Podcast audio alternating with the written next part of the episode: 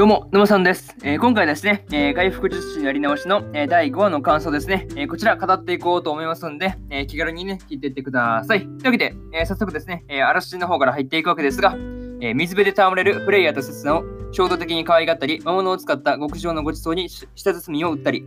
兵糧族の村を救ったケアルガは、束の間の休息を楽しんでいた。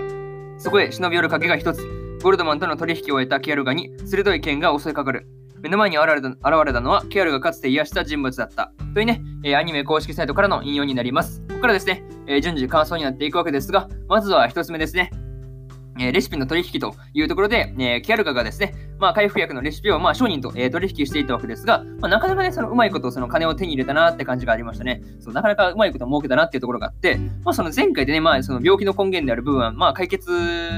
まあね、まあ、してるわけですから、まあ、まあ、あれですよね、そのレシピを手に入れて、まあ、作ったとしても、その無駄に終わるというわけですし、そもそもね、そのキアルガの体内で作られた抗体が、まあ、必要な時点で作ることすらね、あのできないというわけですからね、なかなかその辺はうまいですよね。そう、まあ、どレシピレシピを売って、その金と引き換えて、引き換えたけど、まあ、そうですね、売られた側は全然ね、まあ、儲けに一一銭の儲けにもならんというね、なかなかそうですね、うまいことをやったなっていうところですよね。まあ、まあ、ちゃんとね、まあ、レシピはちゃんと売ってるわけですから、まあ、お金はもらえるというね、まあ、最高の結果に終わったんで、まあ、その辺はね、まあ、よしとしましょうかっていう話ですね。はい。まあ、その辺と、あと、ケアルガでね、まあ、実力をもってすればですね、まあ、多分、あの場にいた全員多分殺してたんですけど、まあ、なんかね、その後々殺すね、なんか殺したことでめんどくさい感じになりそうですもんね。なんか殺しただろうっていうね、なんか後々その追求を受けそうなね、感じがあるんで、まあ、なかなか、うん、あの場でその殺すことはなかったんで、まあ、その辺はなんかあの場で殺さなかったのは結構正解だったりするんじゃないかなっていうふうに、えー思ったりしました。はい。えーこれが、えー一つ目の感想である、えーレシピの取引というところですね。はい。で次が2つ目で、えさすがは牽制というところで、えーキアルカのもとにですね、えー牽制であるクレハがですね、まあ、さっそうと姿を現したわけですが、まあ、どうもね、その冒頭で話していた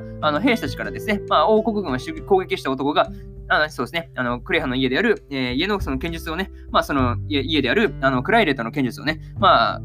使ったという、まあ、話をそう聞いたっていうところで多分やってきたんだろうなっていうところが、まあ、なんとなくね、推測できたわけですが、まあ、しかもですね、あの兵糧族の村を守ろうとした王国軍っていうふうにね、まあ、言ってるところはですね、やっぱなんか、うん、まあ、逆になんかクレハがやっぱ王国は正しいものみたいなね、うん感じの洗脳を受けてる感じなのかなっていうふうにね、えー思ったりしました。はい。まあ、その後にですね、まあ、凄まじい戦闘が起こるわけですが、まあ、その中でね、あの、美薬を用いてし、用いてね、まあ、勝利する、その、なんていうの、鬼畜さですよね。まあ、その辺がやっぱなんとも、なんともですね、あの、ケアルガらしいところがあるなっていうふうに、えー思ったりしました。はい。まあ、でもですね、ケアルガがそのそこまでしないと勝てないっていう時点で、やっぱ、うん、クレハのなんていうの強さというか、うん、その辺が化け物じみてるなっていうふうにね、まあその辺がまあ分かりますよね。そう、なんか、うん、かなんていうの、その、卑怯な手を使ってても、火山、まあね、卑怯な手を使わないと勝てない相手ですからね、なかなかそう、強敵だなっていう話ですね。はい。えーこれが、えー、二つ目の感想である、えさすがは牽制というところになります。で、次が3つ目ですね。えーケルガ、ケルケルガ劇場開幕というところで、えーそうですね、えーケルガが、ケアルガが、えー目を覚ましたクレハに対して、まあ、フレイヤとね、まあ、演技をそう披露していたわけですが、まあ、なかなかね、そのうまいこと、よもなんかうまいようにね、まあ、ことを運んだなっていう感じがありましたね。うん。まあ、ケアルガとそのフレイヤーの顔を、その、なんていうの、それぞれそのケアルとフレイヤーに戻すということで、まあ、クレハはね、まあ、見事に騙す、騙すというかね、まあ、信じ込ませたわけですが、まあ、この時のね、まあ、フレイヤーの、うん、演技はうまかったなっていうふうに思ったんですけど、まあ、本物ね、まあ、本物、本人、ご本人様だからね、うん、その、なんていうの、なんていうんだろうね、まあ、周りをね、なんか見下すような、なんかサディストっぽいところが、まあ、抜けたら、その、まあ、ご本人ですけどね、まあ、一応ご本人だから、まあ、まあ、そりゃ本人に似るわな、似るっていうか、なんかね、なんかそれは本人だから当たり前だろうって感じのね、まあ、なんかあれですよね、はい。まあ、その辺と、あとはね、その演技の後に、えークレハがですね、まあ、償いをさせてほしいと言い出したときは、えーどうしてそうなったって感じした感じがね、すごいあったんですが、まあ、その辺ね、まあ、すでにその部屋のね、空気にその美薬を巻いてるっていうね、その用意周到さですよね。もうそ、そこまで用意してるあたりがもう、今回美薬大活躍じゃんって感じですよね。そうそうそうそう。まあ、その辺思ったのと、まあ、その、なんていうの、その美薬をまさか巻いてるっていうのはすごいびっくりしたし、まあ、展開として結構驚きでしたというところが、えー感想になります。はい。えーこれが、え3つ目の感想である、えーキアルガ劇場開幕というところですね。はい。で、そうですね、最後にというパートに入っていくんですが、まあ、今回でね、まあ、牽制クレハさんをですね、まあ、おもちゃにしてしまったわけですが、まあ、なかなかね、クレハさんがその初めてだったっていうのは結構びっくりでしたね。うん。まあ、びっくりというか、まあ、ああいう感じのキャラは大体初めてかなっていうところがあるんですけど、まあ、そうですね、まあ、一瞬だけ、あの、ななえ、どういうことって思ったと、多分ね、そういう、なんかあっさりして、その辺の描写あっさりしてたんでね、なかなかびっくりしたと思うんですけど、うん、実はね、あの、ベッドのところにね、あの、一瞬だけあの血が見えたんですよね。そう。そうそうそう。で、一旦そう、一旦ね、あの、まあ、テレビで見たんですけど、うん。巻き戻して見てみたら、うん、血なんですよね。そうそうそう。あ、なるほどねっていう、そうそう、もうそ、なんていうの、ベッドのところに血がついてるじゃんで、状況からしてなんとなくわかるじゃないですか。あ、多分これはあれですね、うん、なかなか、うん、初めてのパターンだったんだなっていうふうにね、えー、思ったりしましたねっていう話です。はい。まあまあまあまあ、えー、そんなあった？って思ったから、ちょっと一回見返見返してみてください。うん多分あります。多分普通にありますね。何バーだろうね、あれ。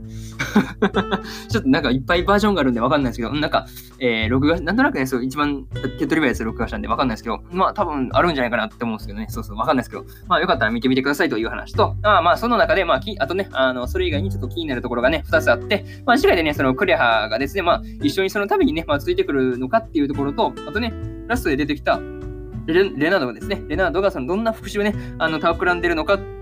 っていうところがね、まだまだわかんないんで、まあ結構引っ張りますよね。そのレナードの復習ですね。まあそれがどうなっていくのかですね、えー、結構楽しみですという話ですね。この2つがね、次回あたりで明らかになるのか、そうじゃないのかですね。まあその辺も含めて、えー、まあ今から楽しみだなっていうところで、えー、今回の回復術師やり直しの、えー、第6、第5話ですね。第5話の感想の方を終わっておきます。で、今までにもですね、第1話から第4話の感想の方、過去の放送でね、えー、それぞれ、えー、喋ってますんで、よかったらね、あの、過去の放送も合わせて聞いてもらえると嬉しいです。まあ、ただね、その遡っていく、放送回をあのいちいち遡って聞きたいところを聞くっていうのは結構ね、あの手間と時間がかかると思うんで、私のはそのツイッターではですね、あの放送回を、えー、見やすくまとめるようなツイートもしてますんで、よかったらあの見に来てください。格段格段とその、あの、なんていうの、あの探す手間と時間はね、省けると思うんで、あの、まあ、まあ、そういうところ節約すると思ってよかったらね、見に来てください。えー、ツイッターのそのリンクは、えー、概要欄の方に貼っておきましたんで、そこからよろしくお願いしますというところと、えー、今日はね、他にも3本更新しておりまして、えー、魔術師オーフェンはぐれ旅の木村編の第3話の感想と、えー、のんのんびよりノンストップの第6第5話の感想と、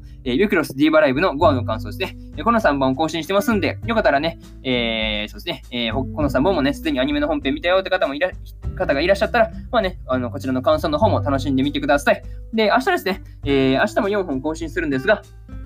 ドクターストーン2期の、え、第5話の感想と、全治創造デザイン部の、え、6, 6話の感想と、えー、五等分の花嫁2期の第6話の感想、え、そしてですね、え、例えばラストダンジョン前の村の少年が序盤の街で暮らすような物語の第6話の感想ですね。え、この4本更新しますんで、よかったら、え、明日もラジオの方を聞きに来てください。というわけで、こんな感じで、え、本日2本目のラジオの方終わっておきます。え、以上、今さんでした。え、それではね、え、次回の放送でお会いしましょう。じゃあまたね。バイバイ。